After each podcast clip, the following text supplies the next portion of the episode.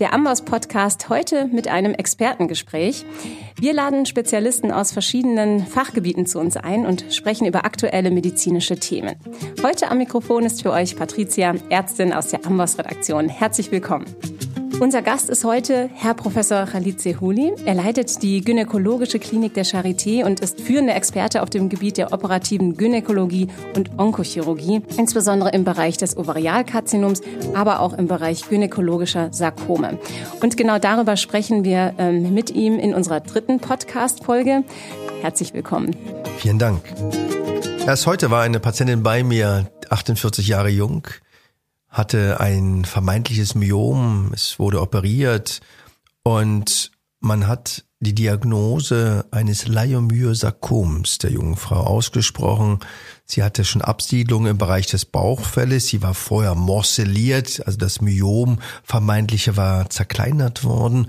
Und sie hatte jetzt schon mehrere Rezidive im Bereich der Bauchdecke, im Bereich der Haut und ist aktuell unter Behandlung eines VGF, VGF-Inhibitors, dem sogenannten Pazopanib, und die Patientin kommt zur Zweitmeinung.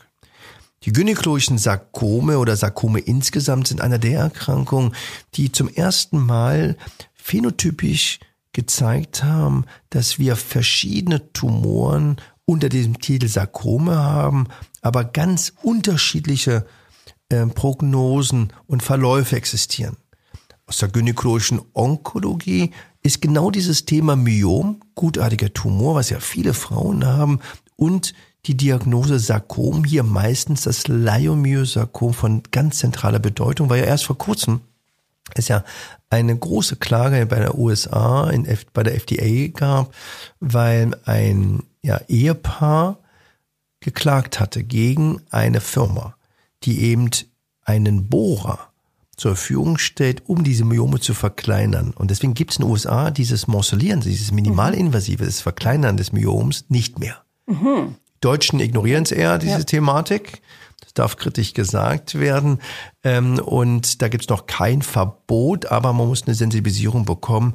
Und deswegen ist mir auch das Thema als Frauenarzt so wichtig. Das heißt nicht, dass man jede Frau mit einem Myom gleich zu einer Krebskranken machen sollte, aber wenn die Frau perimenopausal ist, wenn die Frau Beschwerden hat, Blutungsschmerzen, dann vielleicht noch eine Anämie ja. hat, wenn das Myom plötzlich sehr stark gewachsen ist, ein großer Knoten, wenn dann die LDH, die Laktatrinase hoch ist, dann sollte man zumindest sensibilisiert sein, ja. dass es dann vielleicht doch um Sarkom geht. Und das Sarkom ist einer der wirklich schwierigsten Tumoren. Auf der anderen Seite ist die, der Bedarf so groß, auch jetzt Zielgerichtstherapien zu haben. Und beim ASCO wurde eine große Studie jetzt vorgestellt die verglichen hat in der metastasierten, rezidivierten Situation das Gemcitabine, ein Zuckerersatzstoff-Analogon, was wir vom Pankreaskarzinom kennen, was wir vom ähm, Ovarkarzinom kennen, was wir vom Mammakarzinom kennen, in Kombination mit einem PDGF-Antikörper, dem Olaratumab. Und das war eine randomisierte Phase-2-Studie, worauf es in Europa und auch in den USA eine vorläufige Zulassung gab. Und ich selber habe elf Frauen behandelt. Und beim ASCO wurde gezeigt, die Phase 3 Studie. In der Phase 2 war das dramatisch, der Vorteil. In der Phase 3 kein Unterschied. Und zig Millionen wurden ausgegeben und zigtausende von Patienten wurden behandelt auf Basis der randomisierten Phase 2. Und sollte uns auch ein Signal geben, dass man nicht jede Phase 2 Studie als Phase 3 äquivalent wahrnehmen sollte. Unabhängig davon, dass das eine zielgerichtete Therapiestrategie ist, ähm, ist, wie gesagt, die Substanz jetzt vom Markt genommen. Und die war noch bis vor vier Wochen, ähm, gab es da noch ähm, eben die Zulassung und ich selber hatte noch zwei Patienten. Das gynäkologische Sarkom ist deswegen von besonderer Interess äh, Bedeutung, weil einmal wir das ja vom Mammakarzinom kennen, dass Patienten unter Antihormonentherapie, zum Beispiel mit Tamoxifen, zwei Tumoren entwickeln können und hier gemeint das Endometriumkarzinom, ja, also Frauen mit Mammakarzinom, die eine Antihormontherapie bekommen über fünf oder zehn Jahren und plötzlich bluten in der Postmenopause, kann immer ein Hinweis sein, dass ein gynäkologischer Zweittumor entsteht. Das ist häufig ein Typ 1 Endometriumkarzinom, hochdifferenziert und gut ausgebildet von der Gewebearchitektur, aber es können auch Sarkome auftreten. Deswegen müssen wir wachsam sein, gerade bei den Langzeittherapien. Patientinnen, die Mammakarzinom bestrahlt werden, haben nicht so selten ein Sarkom der Thoraxwand. Also das ist ein Thema, was auch in der Frauenmedizin von besonderer Bedeutung ist.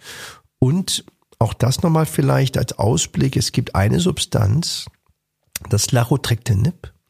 Das ist eine Substanz, die zugelassen worden ist letztes Jahr, die bei Sarkom, beim Ewing-Sarkom, auch beim Metasemammakarzinom oder auch selten bei den anderen Sarkom eine, ein Fusionsprotein betrifft, genetisch, und diese Substanz sehr wirksam ist ohne, mit sehr wenig Nebenwirkungen. Und zwar im Vergleich zu der klassischen Chemotherapie, die man sonst kennt, mit Anthrazyklin, dem Doxorubicin.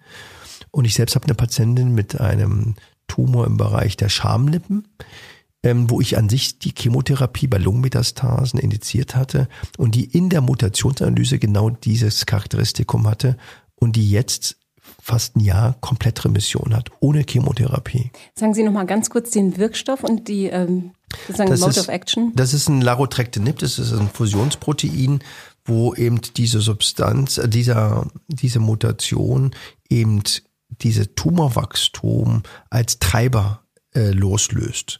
Und dieser äh, Wirkstoff hemmt genau diese Fusionsproteinmodulation und ist das erste äh, Medikament, was eben über die Tumorentitäten hinweggeht. Larotrectinib heißt die ja, Substanz.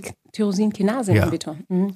ja, da gibt es eine ganz bestimmte Mutation, die eben das prädestiniert. Und das ist das, was auch beim Sarkom jetzt mehr und mehr äh, klar wird, dass die Genetik hier eine ganz besondere Bedeutung hat und uns auch nochmal sagt, welche Patientin von welcher Therapie profitiert und auch bei den Sarkomen ist es häufig so, dass das gar nicht pathologisch so einfach zu klassifizieren ist. Und aufgrund der Mutationsanalysen mhm. wir dann sagen können, es ist ein undifferenziertes Sarkom, es ist ein Stromasarkom, es ist ein Leiomyosarkom, weil die Bilder sich teilweise so ähneln, mhm. dass eben ja. sehr häufig Fehldiagnosen passieren. Auch das wurde beim ASCO jetzt präsentiert, dass die genetische äh, Charakterisierung dieser Tumoren durchaus die Diagnosesicherheit verbessert. Mhm. Das waren große Analysen, die das äh, gezeigt haben. Und dahin geht auch der Trend.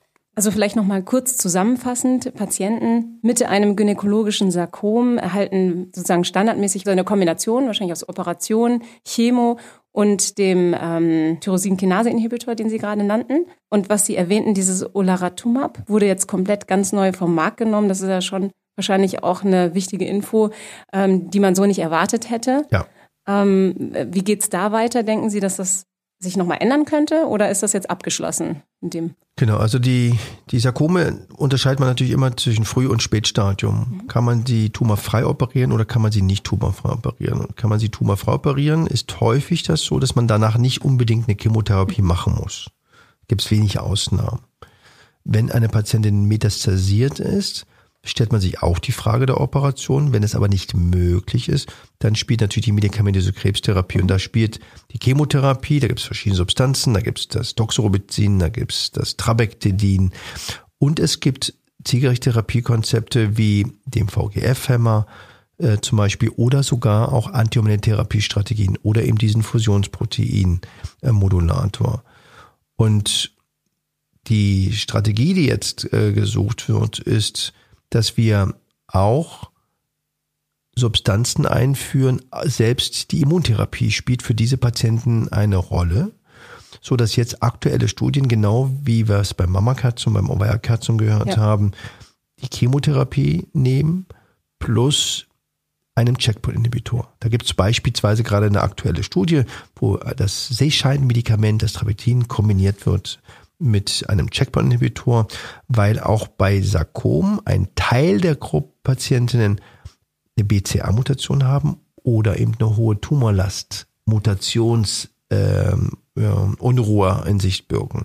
Das heißt, das, was wir jetzt immer sprechen zu den personalisierten Medizin, durchläuft eigentlich alle Tumoren.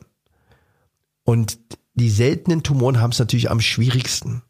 Auf der anderen Seite haben sie sich auch am leichtesten, weil die seltenen Tumoren haben häufig keine gute Standardtherapie.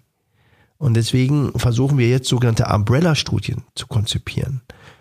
Also äh, Schirm, Studien, die eben unter einem Schirm verschiedene Tumorentitäten in bestimmten Kohorten erlauben, wo wir dann eben solche Kombinationskonzepte dann in den einzelnen Gruppen so prüfen, ob es sich dann lohnt, die Studie zu vergrößern oder nicht. Das ist der Trend und deswegen ist da mein Appell, also wenn Sarkom, erstmal gucken, Referenzpathologie, zweitens ähm, dass man mit einem interdisziplinären Sarkomzentrum sich äh, austauscht, die Patienten dahin bringt. Drittens, dass man dann auch guckt, gibt es eine klinische Studie für die Patientinnen, weil, wie gesagt, das, was wir jetzt bisher mit den Frauen erreichen in der metastasierten Situation, ist nicht ausreichend. Mhm. Das war doch jetzt ein schöner Abschluss. Vielen Dank, Herr Professor Sihuli, ähm, für Ihren Besuch hier bei uns im Amboss-Studio und für die drei Podcasts, die wir gemeinsam aufgezeichnet haben. Ähm, vielleicht sprechen wir uns ja auch beim, nach dem nächsten ASCO-Kongress erneut oder auch vorher. Wäre mir eine Freude. Vielen Dank. Vielen Dank. Das war unsere dreiteilige Serie zum Thema ASCO-Update im Bereich der gynäkologischen Onkologie. In unserem nächsten Podcast sprechen wir mit einem Experten aus der inneren Medizin zum Thema Hepatologie und den neuesten Studienerkenntnissen bei Hepatitiden. Wir freuen uns auf euch und hört doch mal rein. Ansonsten alle Infos zum Podcast und der Amboss Wissensplattform findest du unter go.amboss.com slash podcast.